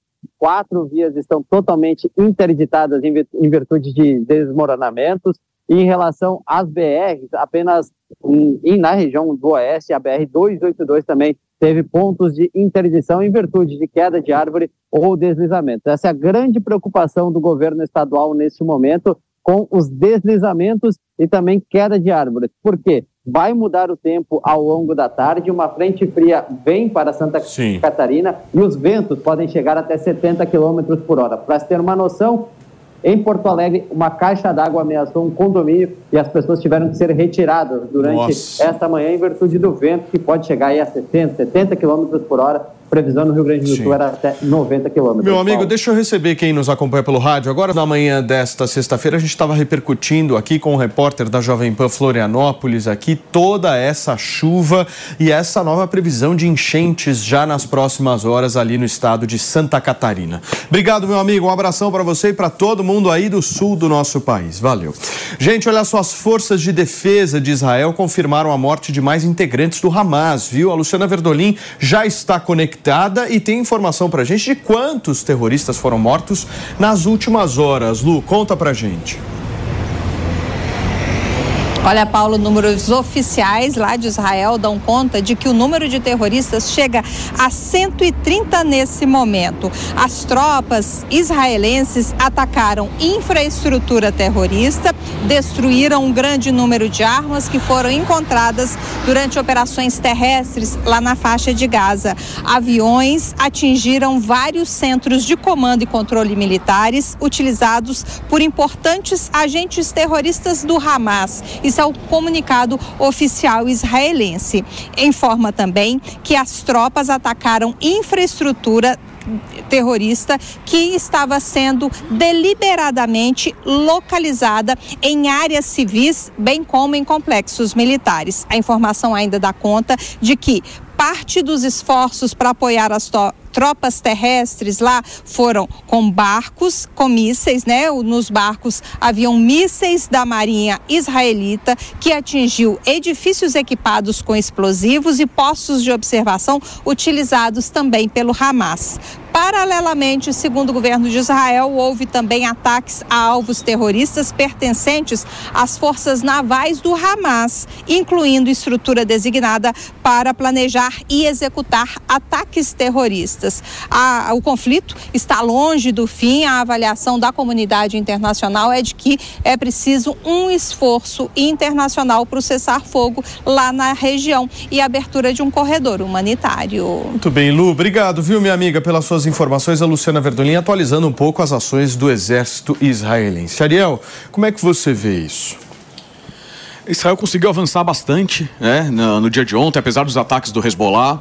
É, o líder do Hezbollah fez o primeiro pronunciamento desde o começo das ofensivas no dia 7. Uh, ele fez toda aquela retórica de que estamos apoiando o Hamas, que é um absurdo, etc. e tal. Uh, mas a verdade é que tá, eles estão bem comedidos. Né? A, a, pressão interna do governo libanês e da população libanesa, eh, principalmente, eh, não quer que, que realmente haja, haja um escalonamento dessa. Uh, Uh, desse conflito com, entre, o, entre o Hezbollah e Israel. Uh, eles sofreram, perderam muitas baixas na guerra da Síria, sabem que uma resposta israelense não vai ser pequena, uh, tem essa pressão interna e, e então eles estão tentando se segurar um pouquinho aquele bate-a-sopra, né? Ele dá, manda, manda os mísseis, manda uns drones, mas bem comedido. Eles têm capacidade para fazer muito pior, muito mais, é, mas eles estão se segurando justamente por isso. Eu percebo isso, né? Porque se a gente analisar a infraestrutura do exército de Israel, o que eles estão promovendo é algo extremamente pequeno comparado à magnitude que tem é, no aparato militar israelense. A gente volta a falar um pouquinho da guerra entre Israel e o Hamas, porque a escalada desse conflito lá no Oriente Médio está aumentando a tensão entre os brasileiros que vivem na região. Você vai conferir os detalhes na reportagem da nossa Letícia Miyamoto. Quase um mês após o ataque do Hamas a Israel, brasileiros sofrem com o aumento da tensão no Oriente Médio. A escala da guerra pode piorar ainda mais o caos na região, onde mais de 10 mil pessoas já morreram. O receio cresce principalmente com o Hezbollah intensificando os ataques em cidades ao norte de Israel. O engenheiro Benny Rubinstein mora há sete anos em Tel Aviv. Ele diz que a libertação dos reféns mantidos pelo Hamas é urgente e ajudaria a reduzir o agravamento do conflito. As pessoas que pedem, por exemplo, um cessar-fogo ou, ou, ainda esperam um acordo de paz, é muito importante notar que, em primeiro lugar, isso poderia acontecer instantaneamente, né? Bastava o Hamas devolver essas 239 é, cidad esses dois, 239 cidadãos israelenses, que aliás, 30 e poucos, ou 40 e poucos, se eu não me, me recordo exatamente o número, uh, têm cidadania também de outros países, para aliviarem a situação não só do, do, sofrimento aqui em Israel, como do sofrimento em Gaza, né? Não é esse o interesse. O interesse é a destruição total de Israel, que significa não somente matar pessoas, como também é, abalar emocionalmente todas essas famílias, Motorista de caminhão Elcio Júnior vive em Israel há 20 anos e faz um apelo às autoridades brasileiras para retornar ao país com a família que construiu em Israel. A gente está lutando ainda, não há resposta nenhuma da Embaixada de Israel, apesar do Brasil em Israel aqui. Eu estou tentando contato com eles e não há absolutamente nenhuma resposta, nenhuma resposta do Itamaraty. Tem muitas pessoas que decidiram e que querem ir embora, assim como eu. A situação está complicando tem pessoas que não querem ir embora, eu respeito muito, mas as pessoas que, assim como eu, querem ir embora e que não tem como. Eu queria fazer um apelo. Por favor, nos ajude a, tirar, a sair daqui.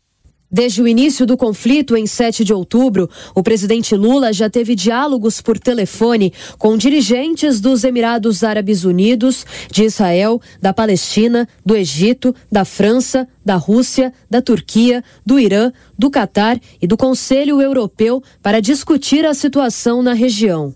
O ministro das Relações Exteriores, Mauro Vieira, também se envolveu em diálogos com os chanceleres de Israel e Egito. Até agora, a operação Voltando em Paz do governo já garantiu o retorno de 1.445 passageiros que estavam na região, a grande maioria no território israelense. E olha, gente, são 11 horas e 31 minutos. O líder do Hezbollah, Sayed Hassan Nasrallah, faz nesta sexta-feira o seu primeiro discurso desde o início do conflito entre Israel e o grupo terrorista Hamas em outubro. Segundo ele, a operação lançada pelo Hamas em 7 de outubro foi 100% palestina. O líder também afirmou que as ações de seu grupo contra Israel na fronteira libanesa podem parecer modestas, mas são muito importantes. Ele também agradeceu a grupos no Iêmen e no Iraque por participarem do conflito contra o Estado de Israel. Seu discurso ocorre em meio à escalada de tensão entre o Hezbollah, que é apoiado pelo Irã, e ainda nesta sexta-feira, Israel anunciou ter bombardeado alguns alvos do Hezbollah no Líbano em resposta a esses ataques conduzidos pelo grupo armado. Tá aí uma fala tensa que mexe com o tabuleiro, certo? 100% Palestina o ataque de 7 de outubro. Dá para acreditar nisso? É, ele está tirando o corpo fora, né? Ele claramente, que é o grande Nasrallah, o grande líder do Hezbollah, que é realmente um grupo importante, um grupo terrorista importante em termos de armamento, é um grupo forte, principalmente dentro do Líbano, tá tirando, quer dizer, nós apoiamos, mas não me mete nessa, né? É, quer dizer, ele responsabilizou o Hamas 100% pelas ações. É, não, a gente não ajudou eles. A verdade é que eles estão sempre juntos, eles fazem parte do eixo do mal, conhecido como eixo do mal é, patrocinado pelo Irã, mas eles não querem escalonar com Israel porque eles sabem que é um problema não só para Israel, obviamente que é um problema para Israel, mas também é um problema para para o próprio Hamas, eh, Hezbollah, que perdeu muitos homens na guerra da Síria, como principalmente para o povo libanês, né? Eu queria só fazer um adendo rapidinho. É, nessa fala dele, ele falou, ele espalhou novamente fake news, novamente grupos terroristas que, que espalham fake news para desestabilizar Israel. Só que tem vários uh, uh, artistas e influencers aqui no Brasil que estão comprando essa fake news, que é dizendo que Israel foi próprio Israel que matou uh, os, os, israelenses no kibbutz, né, nos ataques, que foi na verdade de bombas israelenses, ataques israelenses, isso é um absurdo, é um tremendo absurdo. Não faltam vídeos, fotos, testemunhos dos próprios terroristas que filmaram com bodycam, com, com GoPro, filmando os assassinatos e agora eles querem desmentir. E inclusive o Brasil, como eu estava falando, alguns artistas estão comprando essa mentira e espalhando por aí como se fosse verdade. Quer dizer, é, é, uma ba sem base nenhuma, né? De novo acreditando num grupo terrorista. O, o Ariel, eu não consigo entender a cabeça de quem passa pano para o Hamas. É não consigo. É isso. Já tentei várias e várias vezes, mas eu não consigo entender. É inimaginável, porque assim, é, você ser progressista, você ser a favor é, dos palestinos, você querer que eles vivam bem, eu também quero. Eu quero um Estado palestino viável em paz com Israel, não no lugar de Israel. Isso que tem que ficar claro, né? Quando o pessoal fala from the river to the sea, do rio ao mar, isso significa todo Israel. Isso não é procurar um, um, um, a, a paz. paz. Isso é procurar um Estado no lugar de Israel, não ao lado de Israel. As pessoas nem percebem quando elas fazem isso. Agora uma pergunta, você vê realmente no mundo ocidental as pessoas passando pano por Hamas? Oh, Aqui no Brasil, Deus. inclusive, amigo. Você tá precisando tomar o lírio. Não. tá brincando, né, meu irmão? Falando sério? Inclusive, não, não. Minas, nós tivemos sério? uma manifestação. É. Não. Eu vi, eu vi, eu vejo pró-Palestina. Agora, pró-Hamas nunca vi. Pró-Hamas, partido político. PP, ah, PCO é irrelevante, gente. Não, a gente relevante, PCO é irrelevante. Irrelevante. Ah. Opinião, PCO é irrelevante. A, a gente viu até ministro do Estado comparando o Hamas com o Nelson Mandela, PP. Ah, isso foi. Comparar o Hamas grupo terrorista com Nelson Mandela, que foi acusado de terrorismo. Mas foi no começo ali, né? Foi no comecinho ali e tá? tal. Hoje em dia você vê realmente. Mas, como assim? 30 dias depois de um ataque 30 terrorista. 30 dias de guerra. De 30 dias de guerra, vocês veem realmente as pessoas Sim. defendendo o Hamas no Ocidente. Não é defendendo o Hamas. Passando Entenda. pano no Hamas. Existem jeitos e formas. Eu não vejo, não. De alguma maneira de atenuar, amenizar um pouco o que foi feito pelo Hamas em 7 Houve até demissões no São governo jeitos, em função de manifestações.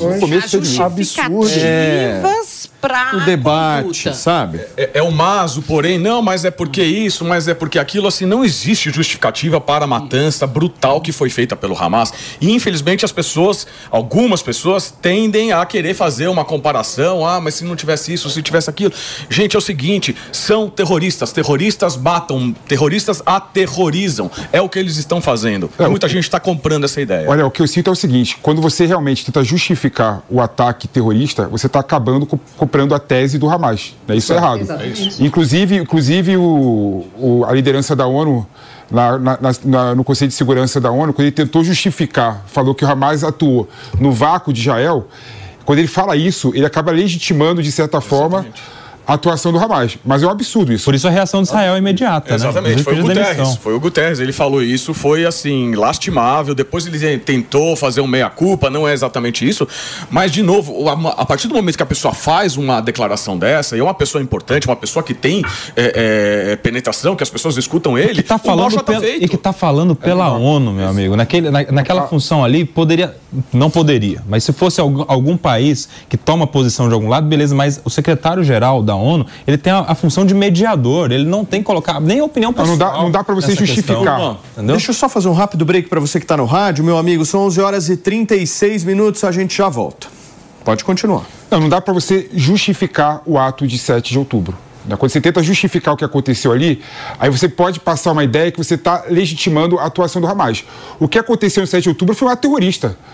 Foi, um- foi absurdo, um ato contra a humanidade. Mas né? muita de fato. gente E não tem justificativo porque aconteceu. Muita gente ignora e chama de resistência palestina. Aí tá errado. Aí tá errado. Aí o cara joga a causa palestina no meio, na mesma Exatamente. salada. Se ancora, Aí tá né? Exatamente. Não, não tem que justificar, não tem Agora, a pergunta nenhuma. que eu faço para vocês é a seguinte: Israel deu uma declaração agora, se eu não me engano, o próprio Benjamin Netanyahu, uma declaração forte dizendo o seguinte: olha, só vai haver cessar-fogo no momento em que tiver libertação de reféns. Eu acho que ele está correto nessa fala. Tá, Ou seja, como é super. que a gente pode pensar num cessar-fogo nesse momento? Ou seja, para tudo. Mas e os 200 que estão ali? 42. No meio dos túneis. Faz o que com essas pessoas? Não dá para parar por cinco. Não, não, mas É, o PP, não. quem está pensando em crise humanitária, sem sombra de dúvidas que há proporções, nós estamos falando, sei lá, de 14, 15 mil pessoas hospitalizadas contra 200. Mas vida é vida. Você não pode olhar para uma vida e falar, olha, essa daqui é mais importante do que essa. Vamos discutir crise humanitária, vamos falar de reféns também, certo? Ou não? Não, sem Tá dúvida, a certo. gente não sabe as condições que esses reféns estão lá. E, de novo, Exato. quem iniciou isso foi o Hamas. Quer dizer, essa- nada disso estaria acontecendo se não houvesse o ataque brutal do dia 7 de E tem uma questão: vida é vida e fogo é fogo, porque É é, cessar aí. fogo só do lado de Israel. Até agora as sirenes estão tocando lá em Israel. Significa que o Hamas não cessou fogo, não. Eles continuam. Se não tivesse o Domo de Ferro, o sistema de defesa israelense, seria genocídio do Não, povo. e não, Israel, como é que a gente Exatamente. confia? Eu fico pensando o seguinte: é, o, o quanto essa equação é difícil, né? Como é que se confia num grupo desses para fazer algum tipo de acordo de cessar-fogo? Como é que se confia? Você, você dorme em paz, tranquilo? Não, fizemos um acordo aqui com o Hamas. O Hamas vai aceitar todas as regras aqui que foram impostas. Você confia nisso? É sério, Pepe? Você com esse seu óculos potente, você enxerga mais do que todos nós. Ô, Paulinho, eu vejo, eu vejo o seguinte: a pausa humanitária seria cinco minutos. Vamos parar por cinco minutos para a gente colocar ordem na casa. Cinco minutinhos. Ah, cinco dias. Claro. Cinco uma dias. semana. Claro. entendeu? Eu não vejo, eu não vejo nenhum absurdo em você cessar o fogo, fazer uma pausa da guerra humanitária para resolver Para as questões, para resolver as questões Eu acho que mais dos importante reféns um e resolver as de questões dos civis. refugiados do que do que a pausa humanitária. Eu acho que o mais importante é, É o as quê? partes criarem um Campo de pacote. refugiados. Nós precisamos criar pacote nessa história. tem que ter o de pacote de refém junto com a crise humanitária. Como é que você vai proteger o campo a de situação refugiado? territorial. É Eu- pacote, meu. Não dá pra gente só falar da crise humanitária. Eu Gente, penso eu. Eu Não se pode, desculpa, é que não se pode falar de cessar-fogo sem falar sobre os reféns. Muita gente tem cometido esse erro de, ah, tem que pedir cessar-fogo, ah, pausa humanitária, etc. Tem 240 reféns, tem corpos de israelenses, a gente nem sabe quantos reféns estão vivos. A Cruz Vermelha entrou em Gaza e não foi ver os reféns. Ninguém tem notícia desses reféns. Ah, Os únicos vídeos que a gente tem acesso a eles é os vídeos que o Hamas uh, publica e que com certeza são ferramentas de propaganda. Então, o exército de Israel até já conseguiu liberar alguns desses reféns, mas ainda assim, nós estamos falando, se nós vamos falar de, de civis que estão passando por uma situação complicada, né, crise humanitária, estes reféns estão dentro dessa crise humanitária. E do lado de Israel, quando a gente vai olhar um país, ele é a responsabilidade deles defender os seus civis. Então, a gente não pode falar de pausa humanitária, de cessar fogo, sem levar em consideração. é, é, Eu vejo o mundo pedindo um cessar-fogo e não pressiona o Hamas em devolver esses reféns. Mas, então, assim, uma pergunta também- você. Se a gente pede, por exemplo, que o Hamas se entregue, né? Porque o Hamas vai perder essa guerra, a gente já sabe. Se a gente pede que o Hamas se entregue e devolva os reféns e acabou aí, não vai ter civil palestino que, que, que vai morrer, não vai ter crise humanitária, o mundo vai poder se reorganizar nessa, na, na faixa de Gaza, mas ninguém pede isso. As pessoas simplesmente pedem que Israel pare o que está fazendo, enquanto o Hamas segue bombardeando Israel, porque segue todo santo dia bombardeando Israel, aceitam informações que vêm diretamente de um grupo terrorista, porque o número de mortos também a gente não tem nem como saber se esse número que é divulgado pela, tanto pela autoridade palestina quanto pelo Hamas, porque estão sendo alimentados pelo, ministro, pelo Ministério de Saúde. Mi, deixa eu só receber quem nos acompanha pelo rádio agora. Para você que sintonizou nesse momento aqui na programação da Jovem Pan, a gente está numa discussão aqui no Morning sobre essa história de cessar fogo. Dá para fazer, não dá para fazer? É o que a Miriam Spritzer está falando neste momento. É, não se pode falar em cessar-fogo sem falar sobre os reféns.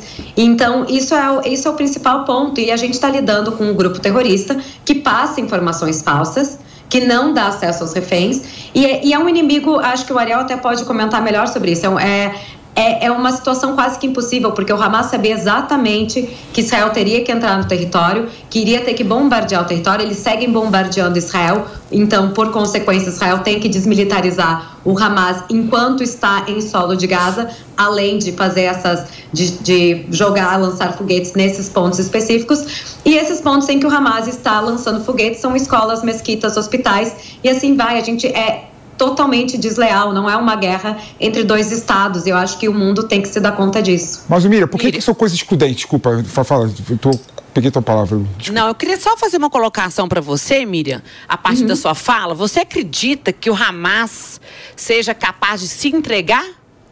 Não, eu não acredito. Mas eu acredito que a comunidade, o, o, Hamas se beneficia dessa pressão da comunidade internacional em pedir um cessar-fogos para Israel. Inclusive, eles sabiam que isso iria acontecer. E, e assim, se a gente olha historicamente todos os conflitos entre Israel e Hamas, sempre acabou em um cessar-fogo que foi quebrado eventualmente pelo Hamas. Então, o Hamas se beneficia do cessar-fogo. A gente não pode tirar este, este ponto específico, porque o Hamas, quando entra em conflito com Israel, quando faz o ataque terrorista, pega 240 reféns, sabia exatamente da reação de Israel. Eles estão muito bem preparados. Gente, dentro dos túneis, o Hamas tem, tem combustível, tem comida, tem água. Eles sabiam que eles iriam criar essa crise humanitária que Gaza está sofrendo. Então, assim, a gente não pode também considerar que o Hamas está preocupado com seus civis. Né? Então a gente está delegando responsabilidade, inclusive as lideranças do Hamas esse dia mesmo falou em entrevista que a responsabilidade, a, a, os túneis, os shelters, né, os bunkers são para os membros do Hamas. Os civis de Gaza são preocupação da ONU e de Israel, é um problema da ONU e de Israel. Isso não é uma frase minha, isso é uma frase deles. Então, a gente, esse é o inimigo que Israel está lidando hoje. Pediu, Maninho? É, o que eu ia dizer é que por isso eu acho que do ponto de vista humanitário é muito mais importante tentar criar uma articulação por alguma criação de campo de refugiados, ou seja, uma área territorial onde seja possível ter uma triagem, colocar os civis palestinos com a administração da ONU, com algum tipo de controle militar que não seja do Hamas, do que falar em pausa humanitária, porque você Mas, precisa... Mano, as pessoas vão para o campo de refugiado recebendo bomba na cabeça, tem que não, ter uma pausa para chegar até o campo de refugiado. mas aí você não, constrói uma solução. Como? Veja, aí você articula uma negociação que tente viabilizar operacionalmente o deslocamento da, das pessoas. isso é uma coisa. É bem arriscado isso. Paulo, é bastante é arriscado, arriscado. Mas o, o meu ponto é o seguinte: é preciso encontrar uma forma viável de minimizar o sofrimento dos civis.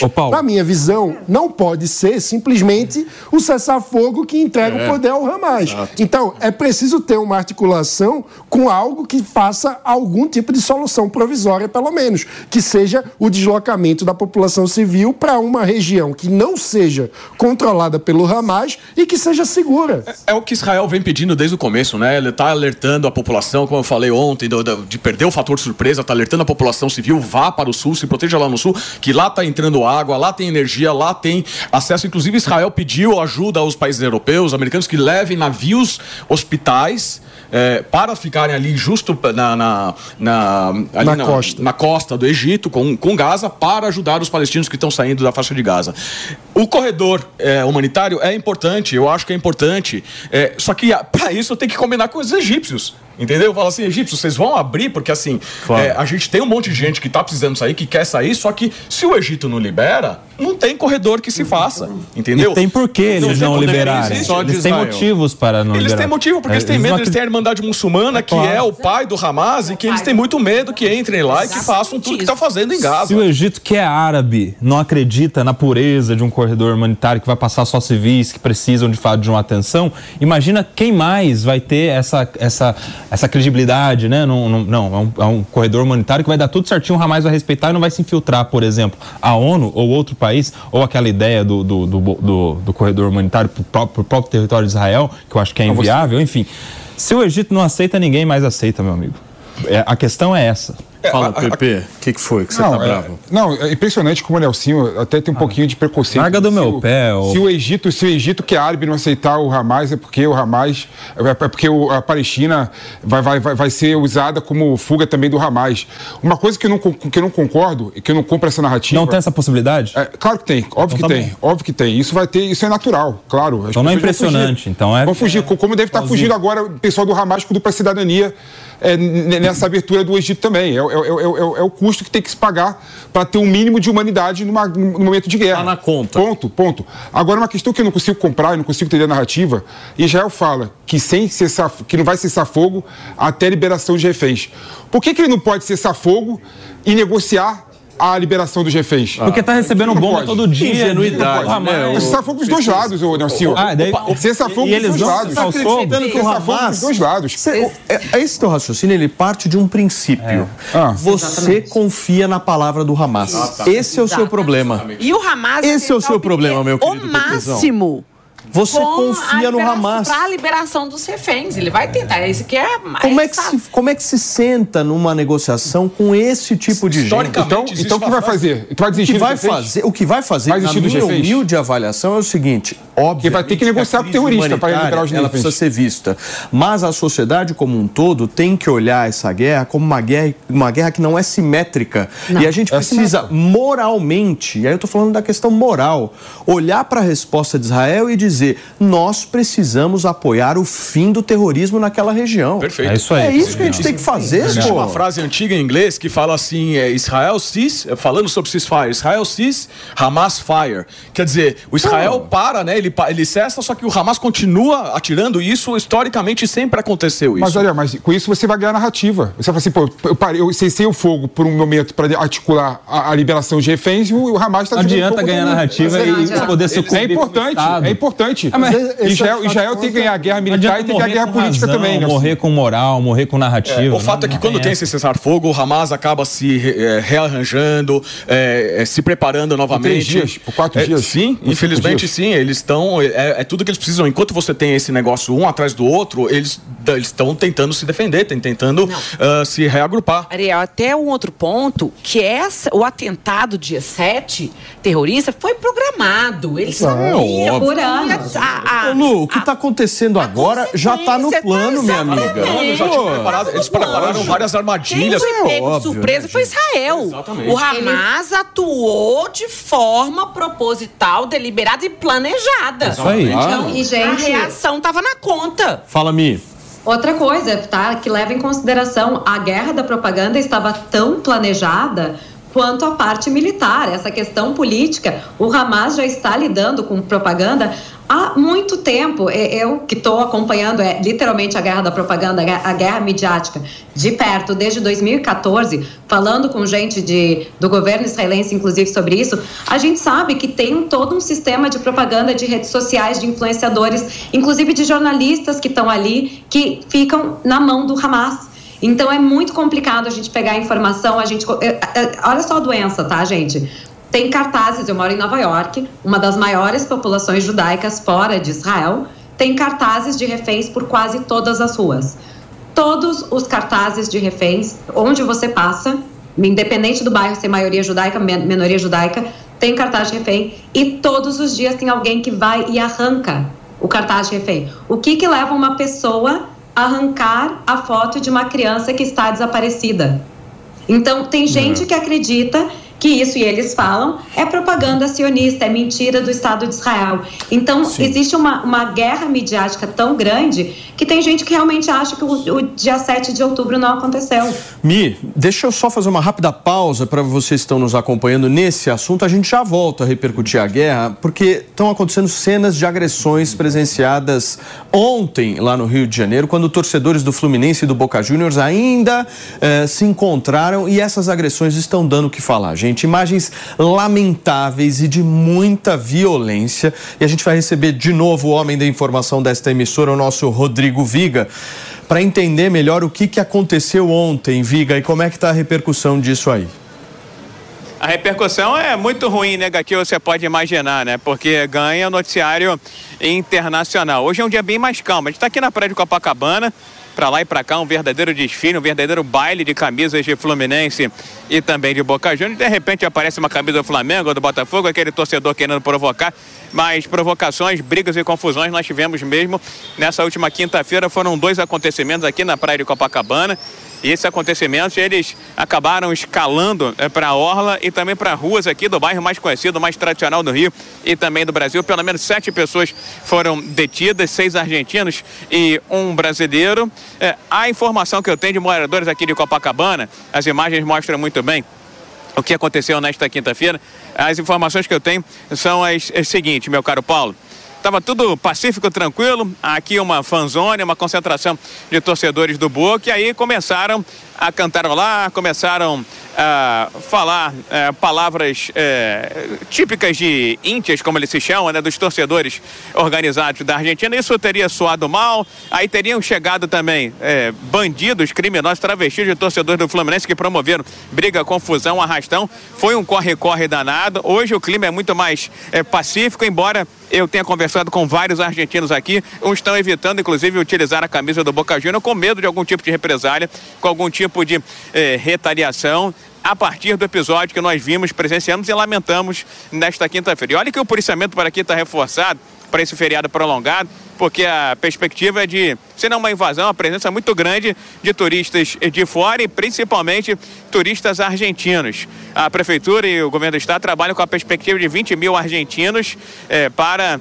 esse período aí da final da Libertadores que acontece neste sábado, às 17 horas, com total transmissão da Jovem Pan. Portanto, o clima teve tenso, são cenas lamentáveis que ganham o mundo, infelizmente, mais uma vez, tendo Rio de Janeiro como protagonista. Hoje é um dia bem mais calmo, bem mais tranquilo mas os argentinos que circulam por aqui, alguns estão ainda é, ressabiados com tudo que aconteceu. Só para fechar a sexta-feira um pouco mais leve, um pouco mais tranquilo, rapidamente. É, é, embora seja em tom de provocação, uma provocação pacífica. Chegar mais aqui, Lobinho da Bahia, você montou duas músicas rapidinho aqui no Morning Show da Jovem Pan ao vivo. Canta pra gente e toca aí. A Argentina veio pro Rio, Argentina, pra perder do Fluminense. Chora, chora, chora, chora, Argentina, chora, chora, chora, chora. Chora, chora, chora, chora. Boca Júnior, chora, chora, chora, Lobinho, chora. agora só me diz uma coisa, Paulo, só para fechar aqui no Lobinho. Você torce para quem? Pro Botafogo, é isso? Botafogo, mas hoje, amanhã eu sou, eu sou flu, que eu moro no Rio. Tem que torcer pelo Rio. Tá certo. Nasci na Bahia. É, ele é baiano, torcedor do Botafogo, mas tá torcendo pro Fluminense, provocando boca. É uma salada, uma verdadeira Babel. E o nosso cinegrafista é torcedor do Palmeiras, pra fechar a Babel, viu, Paulo? Biga, você é o melhor de todos, meu amigo. Muito obrigado, viu, querido? Um abração para você. Como é que ele chama? Lobinho da Bahia, né? Você é de que cidade Lobinho da Bahia? da Bahia? Prado, ao lado de Porto Seguro. Ao lado de Porto Seguro. Terra, terra boa, terra abençoada. Ei, olha pra lá, olha pra lá. Dá um alô pro, pro nosso espectador da Jovem Pan e para o cinegrafista palmeirense. Rodrigo Tessari. grande Com paródia de Luiz Gonzaga. dois? São três. Quem torcer pro Fluminense sempre vai virar freguês. O Fluminense sempre foi. Tá aí, um gente, nosso terra. Rodrigo Viga com o nosso queridíssimo Lobinho. Um beijo pra vocês dois. Obrigado, Viga. Valeu, gente. Esse liga é sensacional, né? Escuta, do que, que nós estávamos falando? Hamas. Ah, sim. Ah, do Lobinho para o Hamas. Do grupo terrorista Hamas. Agora, difícil, né, gente, numa sexta-feira depois dessa, mas vamos tentar. Maninho, me ajuda aí no raciocínio, querido. O que, que a gente pode colocar aqui? Olha, a gente estava falando da dificuldade de estabelecer qualquer tipo de negociação confiável com o Hamas. E, é, esse é o ponto central, né? Todos têm preocupação, todas as pessoas de bem, né, têm preocupação com a vida dos civis que estão nesse conflito, seja os reféns, seja a população civil da Palestina, que não é culpada de viver sob o jugo da ditadura do Hamas. A questão é como encontrar uma solução minimamente factível quando você tem do outro lado um Vamos grupo tentar terrorista. juntos, nesses minutos, tentar falar um pouquinho em solução. Como é que vocês enxergam? Qual que é o caminho que a gente pode? Como é que o caminho diplomático tem que percorrer nesse momento para que a gente possa ter uma solução? Porque é fácil você falar, ah, Israel tem que parar. Não, meu amigo, isso aí não vai acontecer e isso não é solução. Que tipo de solução vocês têm na cabeça de vocês, né, o senhor? Uma intensificação da ONU que poderia ser viável é trabalhar com o Egito, em especial na fronteira ali de Rafah, para facilitar e aumentar a lista daqueles que podem sair do território. Primeiro com todos os estrangeiros, que são aqueles que vêm para o Egito, mas não ficam. E depois com a própria população da faixa de Gaza. Você concorda, Lu? Concordo. A saída é pelo Egito. Pois é. Eu concordo que tem que fazer essa negociação, tem que passar pelo Egito. Imprescindível, porque é uma saída que tem para exatamente os civis que estão lá na Palestina. Há essa preocupação, exatamente de quem vai migrar para o Egito, mas é um risco que tem que estar nessa conta para poder achar uma solução viável. Agora, o que é acabar com o Hamas, meu querido PP? Quando a gente fala vamos acabar com o Hamas, o que significa isso? Eu acho que isso não vai acontecer é, tão acabar, cedo. acabar com o Hamas é enfraquecer o Hamas, né? de forma com que o Hamas não consiga se fortalecer e surgir da forma como está hoje é, no, no futuro. Não é? é bom lembrar que o principal líder do Hamas mora no, no Catar. Né, vive em hotéis cinco estrelas no Catar. Né, ou seja, não está na faixa de Gaza combatendo Israel. Está em outros negócio- países espalhados pelo mundo. Tá lucrando enquanto bota os outros. Exato, é igual o Brasil, o chefe do tráfico, Mas, mas tá mesmo, o do mesmo se vocês analisarem, se o chefe do Hamas for pego, eu acho que o Hamas não acaba porque o Hamas é uma ideia. Sem dúvida. A ideia é você não acaba, mas Esse é você o consegue problema. desmilitarizar Gaza. E eu fico Esse é o mais preocupado. Ariel, com as próximas gerações, porque eu acho que elas serão mais, mais Extremista. é, extremistas do Eu- que eu isso acho já vem há Concordo, gerações e gerações. Eu Ah, acho que essa é a Acabar com o Hamas é criar um outro grupo terrorista Não, é A grande ideológico. dificuldade é como Isso que se fortalecer forças moderadas O que se acreditava até hoje era que o Hamas era o diabo que a gente conhecia. Israel sempre falou isso. O Hamas é o diabo que eu conheço. Só que o Hamas subiu de patamar, que é algo que, que não dá mais pra aguentar Queridos, ter esse grupo que quer nos falar matar uma coisa dia. pra vocês, não dá mais tempo de nada, somente da gente mandar um beijo Ah. direto de Nova York, Miriam Spritzer, Felipe Monteiro, Luciana Nepomuceno, Nelsinho Kobayashi, o nosso amigo Ariel, Mano Ferreira e principalmente vocês. Essa é a Jovem Pan Jornalismo Independente e aqui tem cobertura ao longo de toda a programação. Tchau, gente. Até domingo, hein? Tamo junto. Tchau, tchau. A opinião dos nossos comentaristas não reflete necessariamente a opinião do Grupo Jovem Pan de Comunicação. Realização Jovem Pan News.